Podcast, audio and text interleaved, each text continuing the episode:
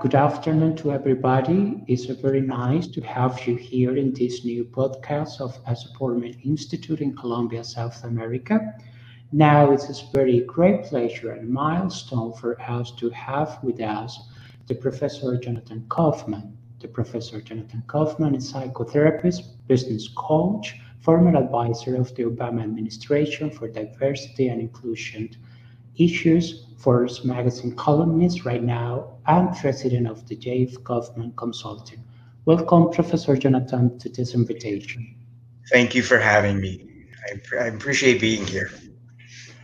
Okay, thank you. For all those who don't know uh, about Supportment Institute, let me tell you that Supportment Institute was founded in 1965 in Colombia, South America, especially in the city of Bucaramanga, the central Eastern area, where we provide services in education and healthcare programs for people with disabilities and workshops for their family, interconnecting private and public sector to make a new, better scenario for the life of people with disabilities in Colombia and we have been delighted with the visit of people from other places in the world who come to us to find guidance, uh, uh, to find advice, to make a better life for the children and the people with disabilities in their countries.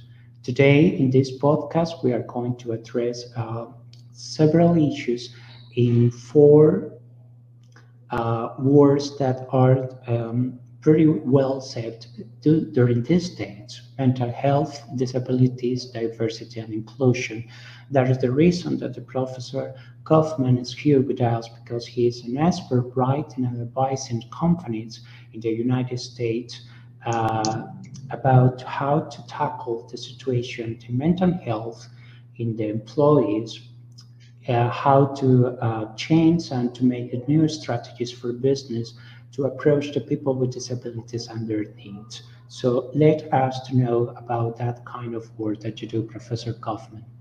I, I think, you know, it's always begun with me that I've used the phrase, I am the professional stranger.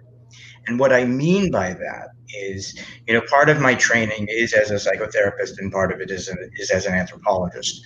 And anthropologists use this phrase that we are the professional stranger. And what I do is I go into organizations where I work with individuals and really think about how to approach problems and how to begin to think about solving these problems. And in today's world, the problem has been magnified. And almost to a certain extent, this is a communal issue. The pandemic itself has caused people to feel this almost communal sense of malaise, this communal sense of anxiety. So the issues that people are having, whether it's organizational or individual, are very similar. So I've noticed in terms of my own practice, whether it's in my practice as a psychotherapist, whether it's in my practice as, a, as an executive coach, or whether it's just purely as a strategist or consultant, are sort of aligned with one another for the first time ever. And for persons with disabilities in particular, um, there are two, two components which are really interesting for me. One is that I think communally, people are realizing that they are experiencing many of the issues that people with disabilities have been dealing with for years a sense of isolation, a sense of loneliness, a sense of almost this existential feeling of unknown, and un, you know the inability to control environment. Um, so, what I find that the work that I'm doing is a continuation of what I've always done in the disability space, but it's become enlarged. Now, on the other hand, a lot of my work is also seeing disability as a value proposition, as a value add. And so I use the word, you know, sort of disability, sort of there's the big D and the small d. And the big D, when we talk about disability, is we're talking about the community, the culture, of, of persons with disabilities. And then when we're talking about the disability from the small d, it's a more philosophical approach to it and saying, okay, how do we look at disability as a business tool, as a as a strategy? And it's the lived experience of disability that companies can draw from, particularly in a time of crisis. And these are the areas that I'm focusing on these days. Okay. Uh, we can have now the glance of the bad field that you work on every day advising companies. I would mm-hmm. like to talk about that this pandemic scenario in the world have affected our lives. And now, mm-hmm. as people with no disabilities, we are facing the same situation that people with disabilities have been living with along their lives completely. Uh, yeah. The scenarios and the panorama of not having constant touch and to be in communication with others, no physical presence, no having a better uh, path how to communicate our minds and to express what we need. Now mm-hmm. people are facing and experiencing by themselves um, the hard conditions of how to be a person with disability. The now we are in shelter in place, lockdown or curfews, curfews in different cities, and now it's not easy to go outside as I want as we wanted. It's not easy to go to meet with friends as we would like. It's not easy to have more social contact with the rest of our world and especially mainly our family. Now we are living the same patterns of life that people with disabilities are facing daily now, one of our main assets was the ability to be face to face, working with our clients, our friends, our workmates, and how dealing every day, um, bargaining our reasons with the reasons of other people and how to make it consensus um, to follow a common goal. So now that is not possible. Our main assets, the face to face moment, is now now our assets and so valuable for our companies and our ourselves to promote our work. So people in companies, business people, are living mm-hmm. the same scenario and are on the same level of people with disability. How we can approach now understanding better the disabilities around the world, how we can approach our businesses and to get our goals done. I think one of the, the, the, the, major issues, whether it be for companies or, in, or employees, individuals, is to understand, okay, what are this, the underlying roots here? And I think one of the, the underlying roots uh, issues that we're all facing is this, and this notion of anxiety. People are fearful, they're anxious because we are still sort of standing on this unknown.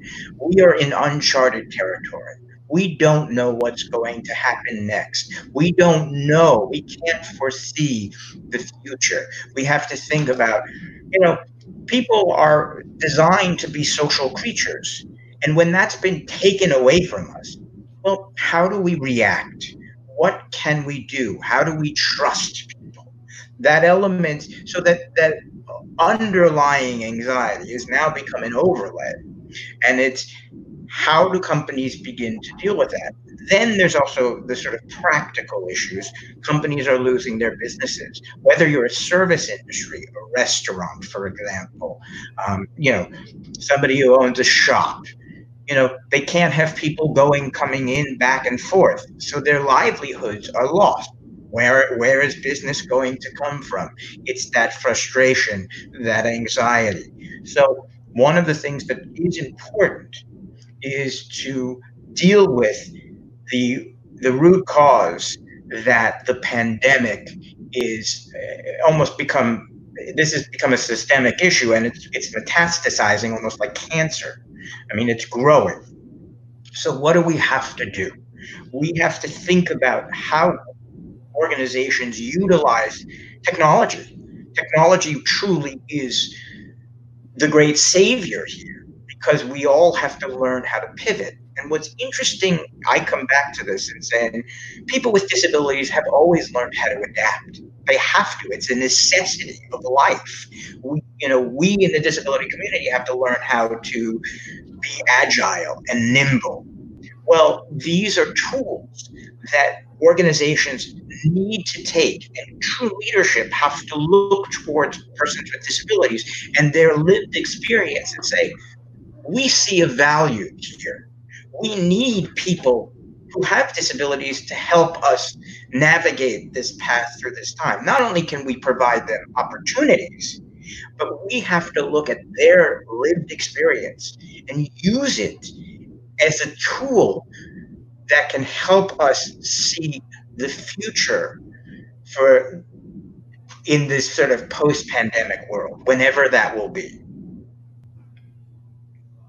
okay I forgot to say at the beginning of your introduction that you were born with cerebral palsy. Yes. And now here you are with those uh, accomplishments in your life. So it means that your life also was uh, developed into a pandemic scenario, expecting mm-hmm. approval by others, uh, expecting if the perception they have about you was the same you have about yourself. Um, now, nowadays, in this uh, scenario of the COVID-19, companies are facing many challenges. Their war workforce will uh, suffer and face mental health issues, post-traumatic disorders, uh, sadness in deeper waves than usual, and many of our personal uh, problems that we kept in our houses now will be uh, shown more in our work space and offices. What is the paper? What is the character that a leader must do uh, in order not to approach the mental health issue by this pandemic as a negative effect or input and how to get the better of the mental health feelings that we are now facing to make a new strategy for the business and take the best for it because it is now our new normal. We have not understood that we must build a new normal for the business and the relationships we have to each other. Right. I think in terms of, you know, you talk about the idea of the new normal. And part of that new normal is to integrate mental health or corporate health and wellness as a key tenet for a strategy going forward. And true leadership has to embrace the idea that corporate health and wellness is critical in terms of dealing with employee retention, um, the larger existential question of what, what, of why people go to work in the first place. If they go to work, they have to be in an environment that is conducive, that creates a feeling of belonging, a feeling that they want one, that they want to be there, but they feel safe. And that's where mental health plays that role of saying, one, people have stressors. They have stressors in their work, they have stressors in their lives, and it's sort of it, it flows back and forth. So those are things that have to be looked at because you have to look at the bottom line and say, okay, we want a workforce that is more productive and more creative, and that in turn um, allows for the organization to be more valuable. So we have to see mental health, or rather the apparatus of mental health, be a critical component um, to any organization so that uh, the business can thrive long term. That's how I see it.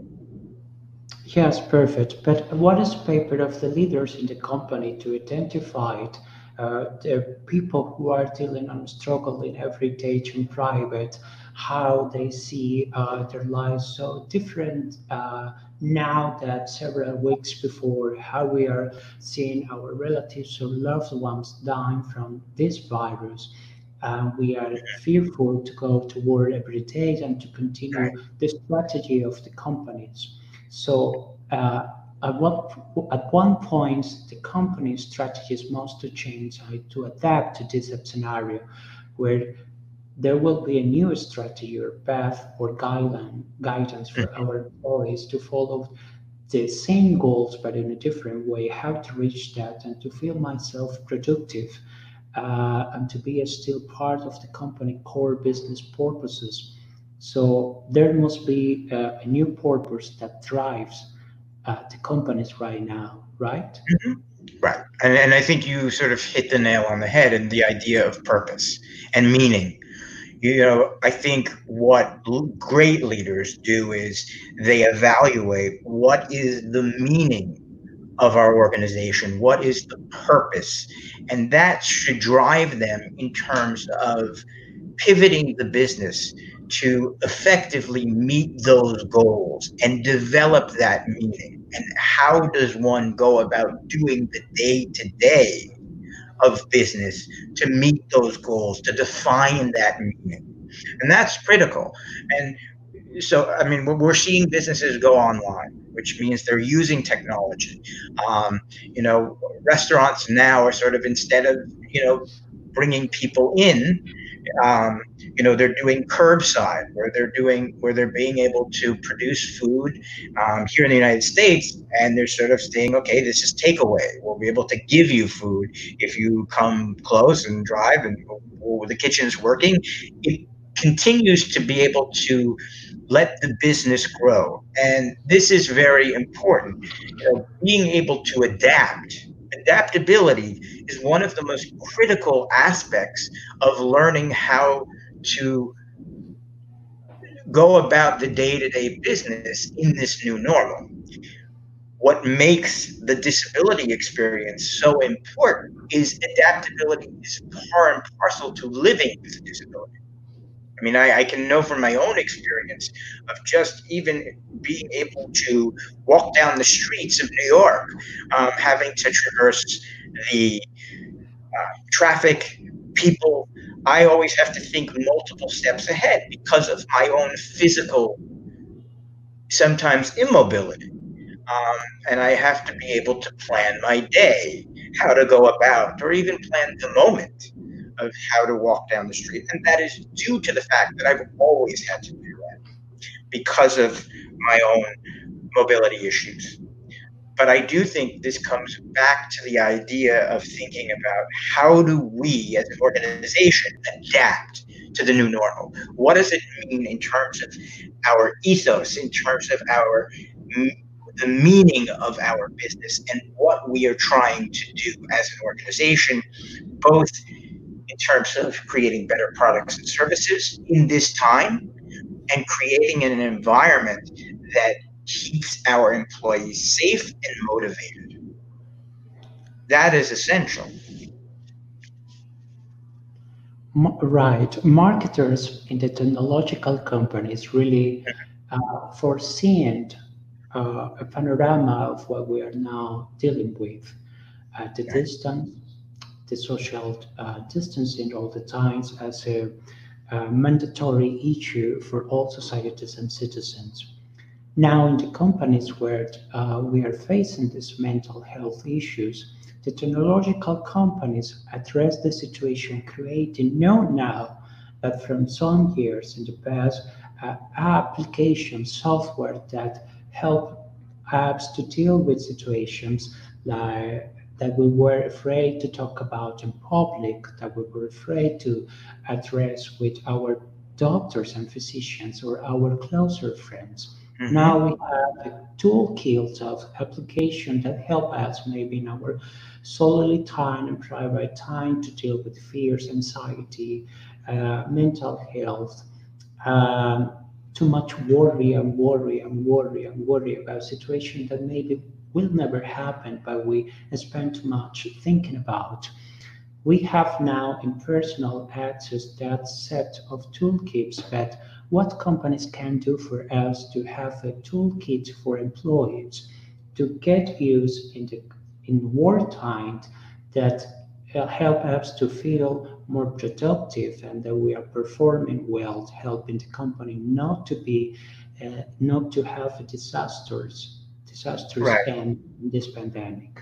Yeah, I think for the first time in the history of the human race, we have technology that can be sort of held in the palm of our hands here. You know, in your cell phone, you have the ability to talk to a therapist and have that personalized, but at the same time, it overcomes a lot of the stigma that people have. And in the course of this pandemic, so many of us, millions of us, are dealing with what's post-traumatic stress or trauma. And we need the outlet. So you know there are as you mentioned there are lots of apps and some of them you know like calm or headspace or talkspace. You know these are apps that are designed to provide you therapeutic tools.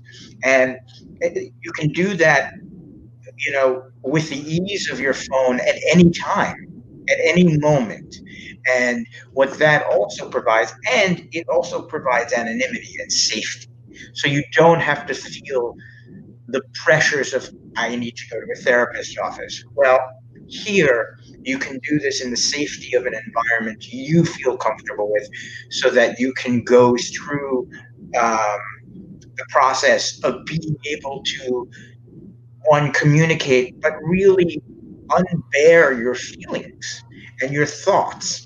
And it's never been like this ever. And it's it's phenomenal. It creates um, an environment for people um, in which they need. This is not so much a necessity now. This is a, I mean, this is an actual need. Um, and people need to feel that they can be heard, they can be um, listened to, and unburden the trauma that they're dealing with or the anxiety that they're dealing with and dealing with real clinical issues such as depression. Um, and for the first time, we all have the ability. It's you know it's it's it's utilitarian. It's democratic in a way because anyone can download these apps and use them the moment they are uh, you know on on your online on your phone, and it's fantastic. Cheers. Thanks to technology, maybe this pandemic scenario and the current time we're facing is very less chaotic as we are thinking that it really is.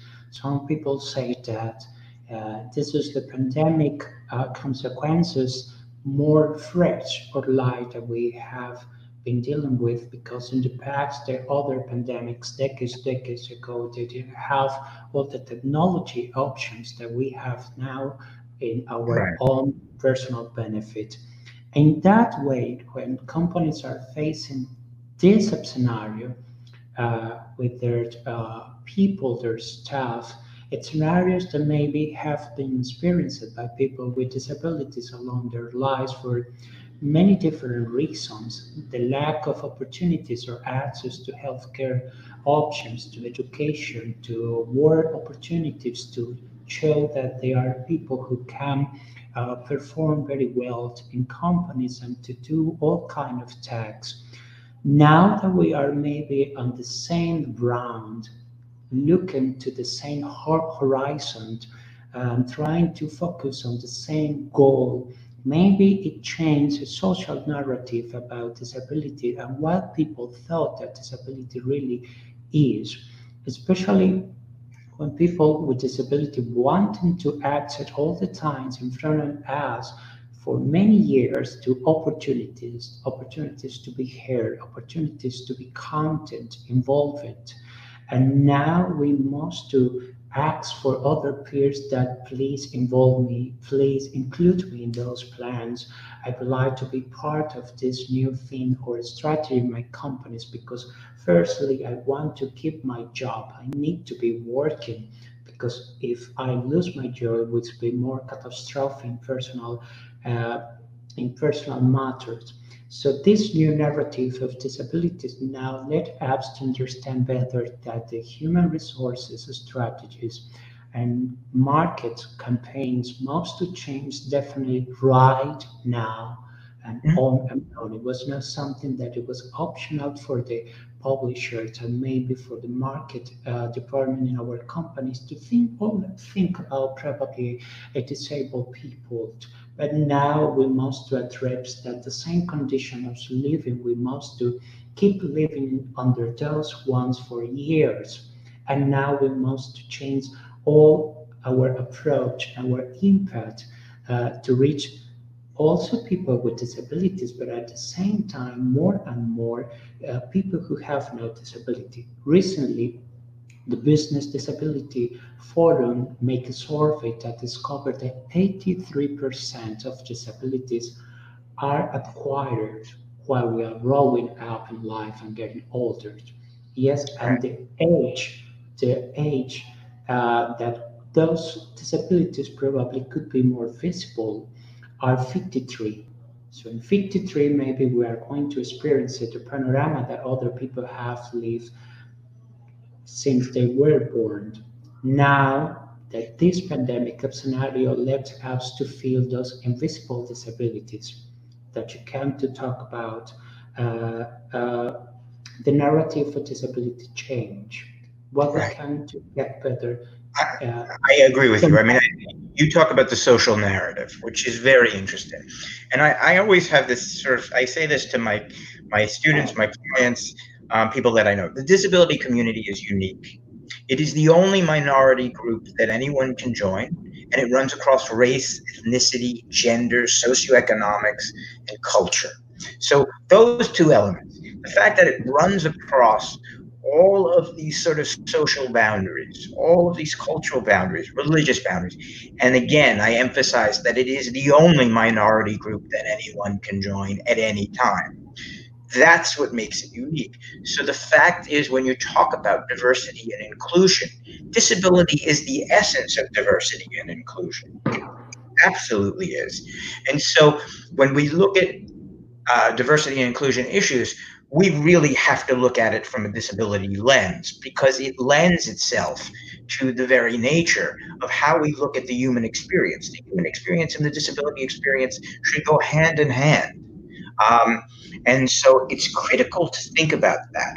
And when you sort of think, you, you mentioned um, sort of markets, I think there are two things that I think we have to sort of highlight. One is because one of the silver linings of this pandemic is that we are forced to go to remote work.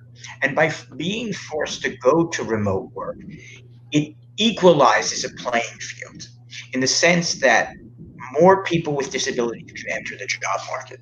More people with disabilities eventually. You know, I know sort of certainly the economy is is in sort of a, a tricky place right now, but it will eventually, in the next 12 to 18 months, sort of come back um, globally speaking. Um, people will begin to get hired again. But I think people have seen the value of remote work. And because remote work is becoming so prevalent, that this leads to more opportunities for persons with disabilities to be part of the larger community what's interesting now, you know, the World Bank always sort of spouts this number that the number of persons with disabilities globally is 1.3 billion. It's the size of China, actually larger than the size of China at this point, um, and continues to grow. And the economic power is that it is their you know total sort of spending power is about $8 trillion.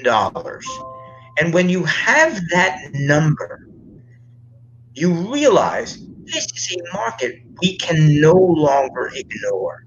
It doesn't matter what business you're in, because the impact, the, the economic impact of such um, buying power is vital. And, and so, if we have a confluence of more people coming to work, more people buying products and services from across the board. It's a win win for everyone. And then it spurs on a whole new set of innovations that are designed to create a better quality of life for people with disabilities because they want them to buy products and services. So it's a win win. But there's another sort of element that I do think I have to bring up that I think the pandemic highlights, and that is the digital divide. Because of the fact that we are now exclusively focused on technology, accessibility is going to become more critical than ever before.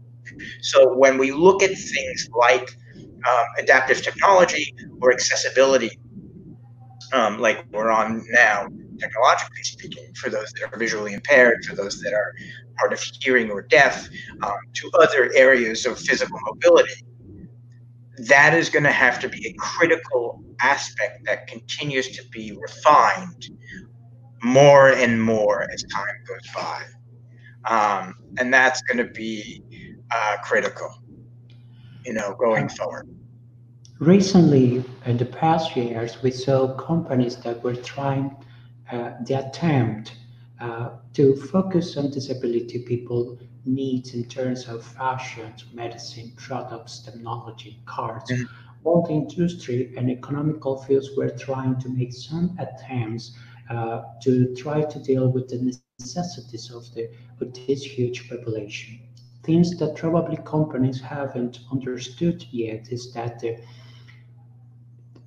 population with disabilities will not decrease. Instead, it will be increasing and increasing and increasing each time more, and especially for the birth rate that certain nations are facing, that people are deciding not to uh, be to becoming parents.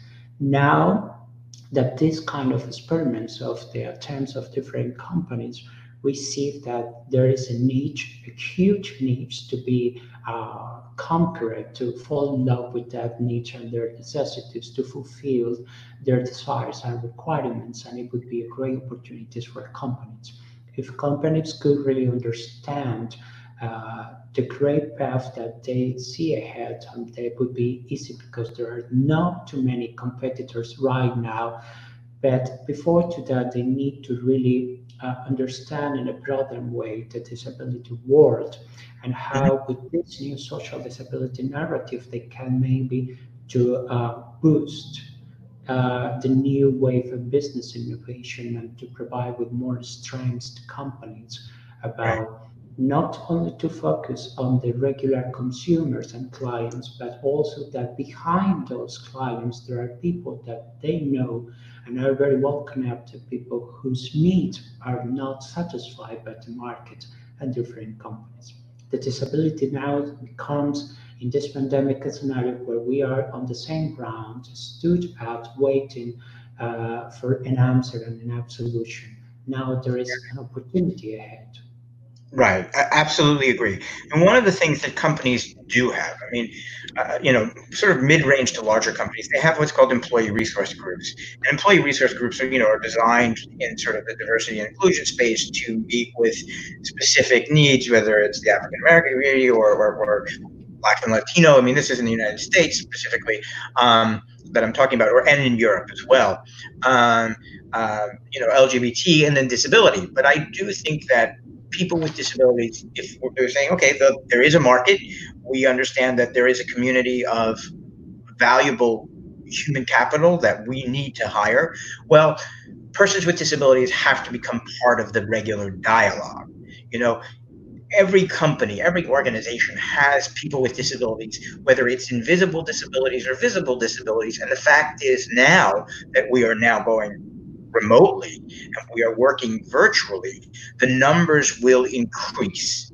And you know, you sort of can break it down for a variety of reasons into different disabilities. And I'm not really don't want to go into that specifically right now. But um, what is what is important is that there is an ongoing dialogue between the disability community wherever they are working and leadership.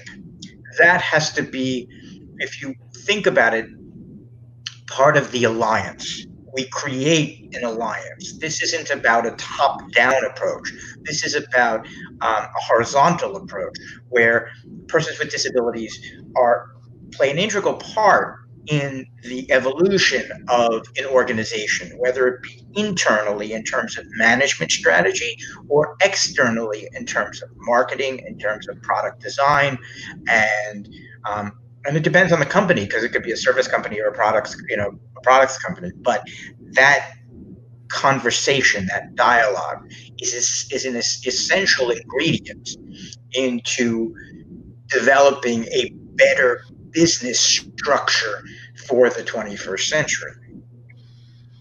Right. Uh, sometimes here in our institution, we have the opportunity to visit companies. We are invited to uh, review uh, their corporate social responsibility programs that sometimes they have a beautiful title but really are not social responsible and have nothing to do related with the main goals of the companies. Sometimes mm-hmm. when we make those visits, we see uh, we uh, have a special uh, question that we ask to uh, the managers, directors, um, why don't you hire people with disabilities? Or why do you hire people with disabilities? And they say, I don't have people with disabilities. I, and we say, yes, you have them in your companies, but you have to see with a new eyes out of your cycles or your round scenario because you are surrounded by people with certain disabilities. And mis- uh, mistakes by the people is that the disability must to be visible and mostly all the disabilities are now easily visible right now. That's why we are talking about neuro- neurodiversity instead of physical or cognitive disabilities. But on that point, sometimes we we sometimes we ask to the managers hire people with disabilities but with one condition hire them because they have disabilities them because despite or with their disabilities they can accomplish the work they can do it perfectly well that any other person. So now that this scenario that the world is facing right now, uh, where technological tools and telework or working remotely is now an option for everybody. How many people with disabilities are right now living in their house with certain abilities, knowledge, and skills that can to be supportive and another workforce for the companies? Mm-hmm. Why uh, companies really are not seeing that instead to recruit new human talents, workforce, they already are people in houses living locked down forever that have the skills to support and to endorse our companies working remotely in a satellite positions that really could help us to survive the crisis, to overcome the challenge, and to really reach more communities and customers. Right. It's an interesting thing because I think what a lot of companies they're beginning to realize it. But it, let's take, for example, the autism community, for example. Um, those on the autism spectrum, when you're talking about neurodiversity, they are literally wired to a certain extent to have um, abilities in a way in which in the way that they think that is conducive to create new technologies to be better at math and science sort of stem this sort of STEM world. And it's interesting because MIT, uh, when I had, I've, I've, I've, talked about this a lot. I had a conversation with the provost of MIT, and he said, look, 60% of our student body is somewhere on the autism spectrum. By definition alone, if you're thinking about tech companies, whether you're sort of stalwart tech companies like Apple or Google or Facebook, um, you know, you are going to look for the best and the brightest, whether it's at um, any engineering school, whether it's MIT or somewhere else that they come out of, many of them will be on the autism spectrum. So technology has the thing, you know, it has the fingerprints of people with disabilities all around. And any company who sort of said, I just, well, actually, I defy any company who says to me, well, we don't have people with disabilities um, I would say, you know what? You're not looking hard enough. You're not realizing who you actually have and who is making the sausage, so to speak, in your company who's making the products and services. These are people with disabilities. Yes, they are probably part more accurately part of the neurodiverse community. It doesn't matter. What matters is that persons with disabilities are active participants in the growth and evolution of technology in the world we live in. And that to me is much more critical. So, what's important is to say if that is the case, then how do we as organizations think about um, how we approach a community like this? I mean, I think the perfect example for me is Microsoft. Satya Nadella, who is the CEO of Microsoft's son, Zain, you know, has, I believe it's cerebral palsy, but um, he has, you know, he grew up with a child with, with, with a disability. He understands it from a personal level. So what he has done and has made it part of the DNA of the organization is to create products and services that meet the needs of this community, that broaden the, the, tapestry of the work that they do in terms of products and services, even their management style, um, whether it goes from accessibility to gaming. You know, it's, it runs across the board. I mean, even you know, this year at the, the Super Bowl, American football, you know, it's watched by I think you know several billion people. They had multiple um, commercials. There were lots of eyeballs on that commercial about uh, you know, their, new, their new gaming platform. You know, which was designed to be used.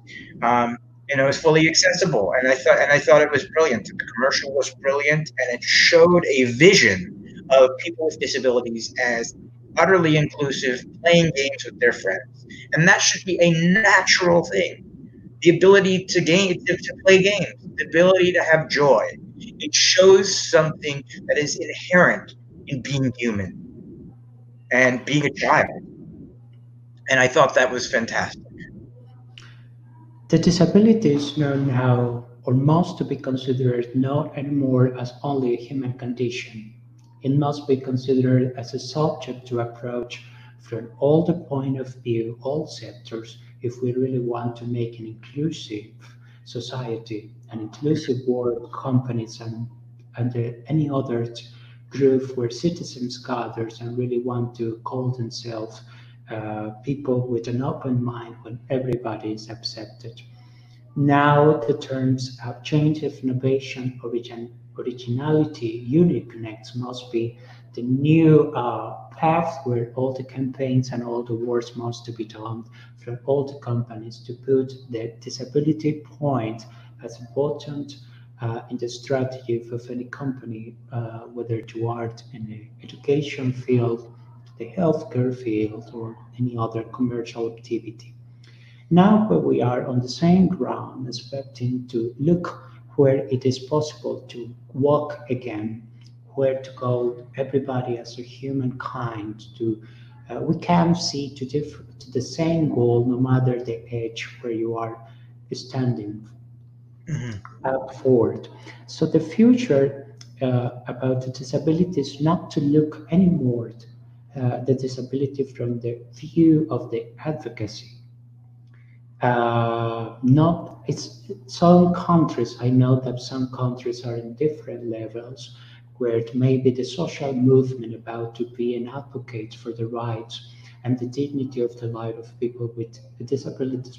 Is still in the process developing itself uh, try, figuring out where to go and how they can to approach more people more people to support um, their purpose but in the future, we must think no more anymore to try to be advocates and advocates for disability because disability must to be a normal, something so something uh, that has been with us since mm-hmm. the very first date that we cannot delete the past and now we come to design the future together. So disability must be Uh, uh, the same issues that we think about what kind of products will, will, will, this kind of women use, what kind of products the LGBT community will use, what kind of products. So in my production companies and industry, we must to say Wednesday, Wednesday, Thursday, or Friday, we are going to produce all the mass products that disability population is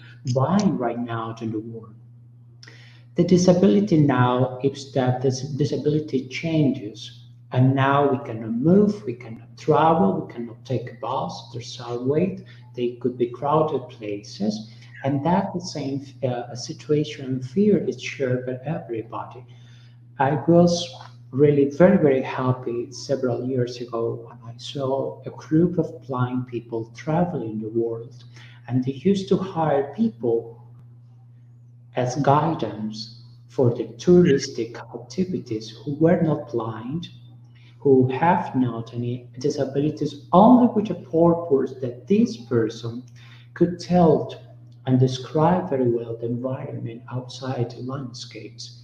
And it reminds me a writer and a great person you and I admire, Oliver Sacks, in his book, The Eyes Mind that he said that sometimes people who are blind can describe perfectly and even better in great detail the world and the environment that people who are not blind cannot see and describe very well.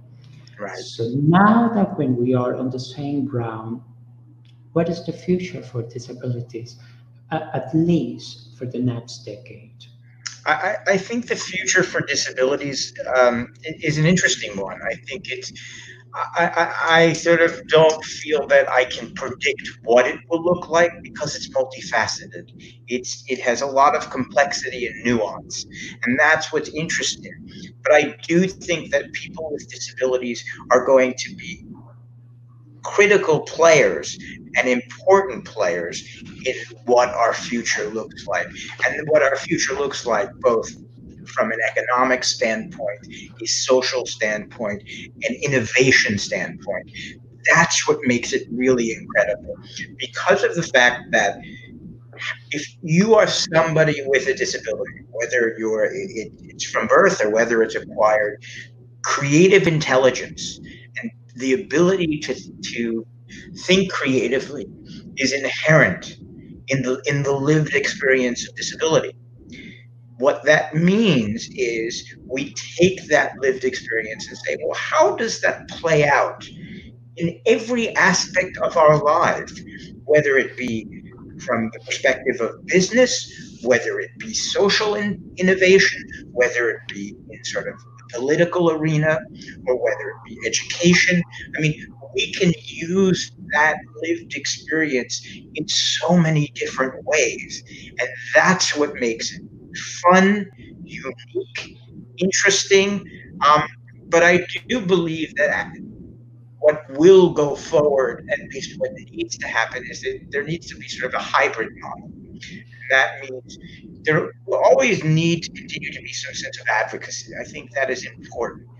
But what is always interesting to me and if you look more recently at things like the World Economic Forum and the Business Roundtable, they are in discussion on what is the meaning of business?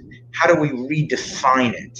And one of the key things that they always talk about is that it isn't just about the value of shareholders, that it's about there's much more depth and meaning and diversity and inclusion and equity come into it.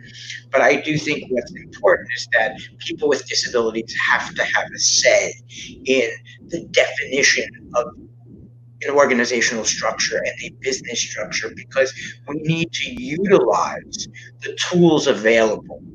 Um, you know, there was um, a political a- activist and uh, you know, it's sort of in the 1930s. And his name's eluding me at the moment, which is problematic. But, anyways, he used to say we have to work from the inside rather than from the outside. And it's important to think about what can people with disabilities do now that they are part or beginning to be part of these sort of power structures that be. You know, they are no longer um, outsiders, and I think that's very important. And so, as they, as, as, as persons with disabilities ingratiate themselves into the larger society, what will they do? Who will they become? It remains to be seen, but it's an exciting time. Yes. Um, going with that point, uh, I used to say that diversity and inclusion is the core fabric of any nation if mm-hmm. want to conquer the future. Right. I like that. I used to say that in Spanish it sounds much better than in English uh, because we have more adjectives and more things to talk about. But it's very difficult that companies really accept that the new path must be diversity and inclusion. Also, mm-hmm. it's very hard for parents of children with disabilities to accept or to acknowledge that they have been taking delayed steps in order to create and become part of a social movement. And now, when you talk about inclusion in different scenarios in the world or conference, you are talking about African American populations, indigenous populations, right. women concerning the violence, the gender violence, and also LGBT community and people with disabilities. Sometimes uh, these parents get amazed when they go to different uh, platforms or to uh, uh watch some TV shows and they see that on the same table there are represents rep- represents of these different groups of people at the same level of their own children with disabilities. They didn't understand that they have lost a lot of precious time trying to advocate and advocate for their rights and what mm-hmm. really matters for their children.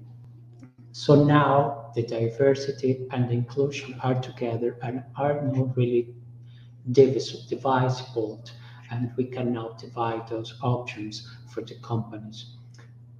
What could be the best scenario in the future?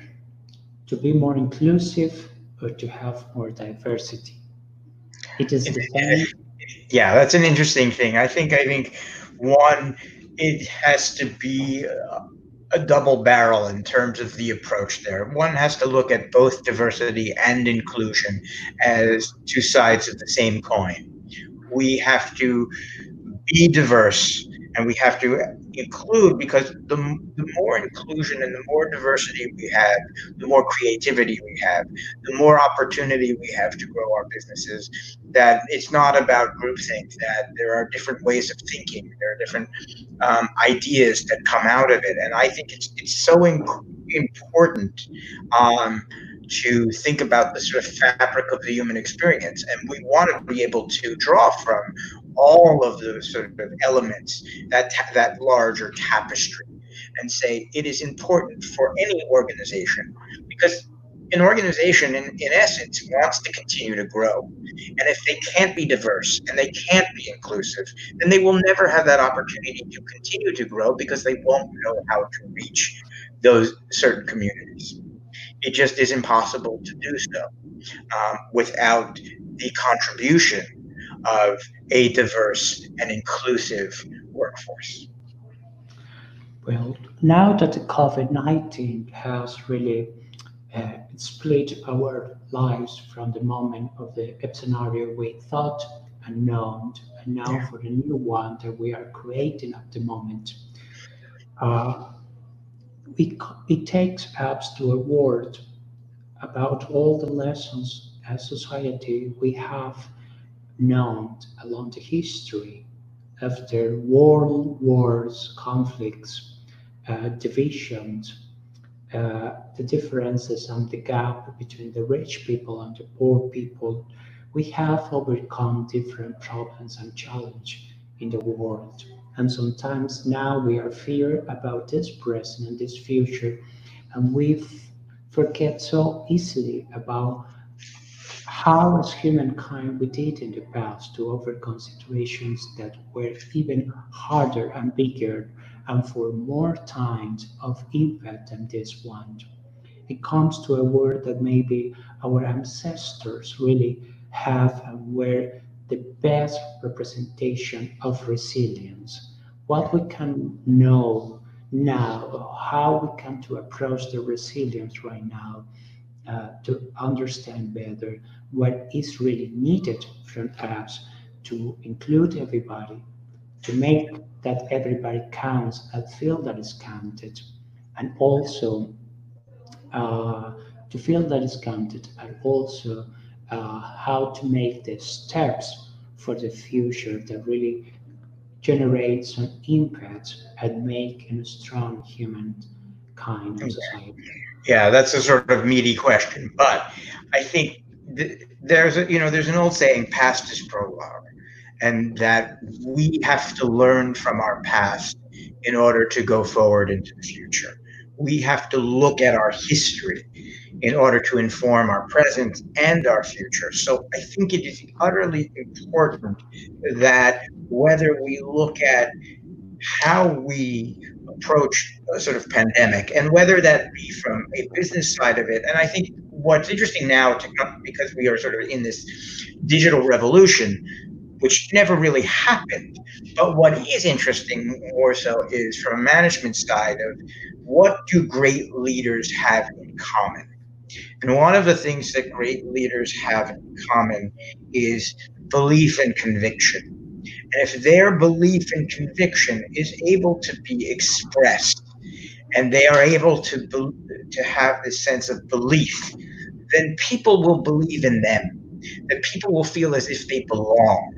And as we sort of navigate through these incredibly trying times, we have to have leaders that one have a sense of belief, but also have a sense of compassion and have a sense of empathy. Uh, right now, you know, it, it doesn't matter where that leadership comes from all the time because it can come from local communities, it can come from CEOs, it can come from management, it can come from clergy. But it's important, yeah did finally the humankind and societies arrive to the era of empathy? Yeah, I think that empathy is probably one of the, the primary tools that we have to use, particularly in the post COVID era. That we need the, the use of empathy and compassion as a value add in our life. And rather, and, and I think um, empathy and compassion is a tool of strength, and we cannot un, we cannot let this go un. I think unlooked and see it, and we I think it has to be amplified, and it has to be used again and again and processed and let us all see that having empathy and having compassion will be a beacon of hope for all of us. Right. The mental health, the invisible disabilities, the disability issues, the diversity issues are here to stay forever. They have been with us, and now it's an opportunity uh, to talk about uh, with no fear, to, to, talk, to express ourselves, and to really to make, uh, to create something greater than us from that uh, weakness. Summarizing the weakness, adding one to one another, we can create a good fabric that cannot be destroyed easily by anyone, by any policy, by maybe any other pandemic in the future. So, what are the best characteristics, features of the company for the future? Uh, for seeing uh, the environment where their employees we have to deal with every day. Now that we have to create a new normal life, and we mm-hmm. think that we really are not prepared to do so. Right. I, I mean, I, I think you sort of touched upon this before, but but I think the, one of the most important things, and I've written about this quite a bit, is the business of empathy. Is utilizing empathy as a management tool, and saying, in order for us to sort of overcome the trauma, because this pandemic has is truly a traumatic event, And it's tragic event for small businesses, whether they've lost businesses, people lose their jobs. Um, they're trying to figure out, okay, how do I survive? Um, and getting out of that mode of survival, um, whether it's individually or organizationally. Um, any good leader or gr- going from a good leader to a great leader will say, we need to utilize the tools of this business, the idea of the business of empathy, and say, one, we have to be able to sort of actualize it and say, what is it that our organization needs? What is it that our employees need? So that they can do their work better, more effectively, and that we as a company can offer our potential customers and consumers. That I think is going to be vital going forward. Okay, so now, now it's very uh, great to close this uh, uh, podcast that we are doing today. That the ultimate we have to create a society with a purpose, a purpose that drives us to a future, and a future where we hope really to see that everyone who is jumping now at the present with us is mm-hmm. the same people that we are going to find at the next edge of the river, of the new future, right. at the new reality we have to come. If there is no one at the other edge, it will be pro- it will be meaning probably that something we didn't good in a perfect way, and right. something we must to reevaluate and assess again really when there is another time to jump as humankind, everybody is going to be found at the other edge, right? Correct. Yeah. No, absolutely. We will get there. It will just take time. Yes. Well, it's a moment to close the broadcast. Thank you to the Professor Jonathan Kaufman, psychotherapy, business coach, former advisor for the Obama administration, Forward Magazine's columnist and president of J. Kaufman Consulting. Thank you for accepting this invitation from Colombia, South America, the Supportment Institute. Thank you for having me very much. I really, truly appreciate it.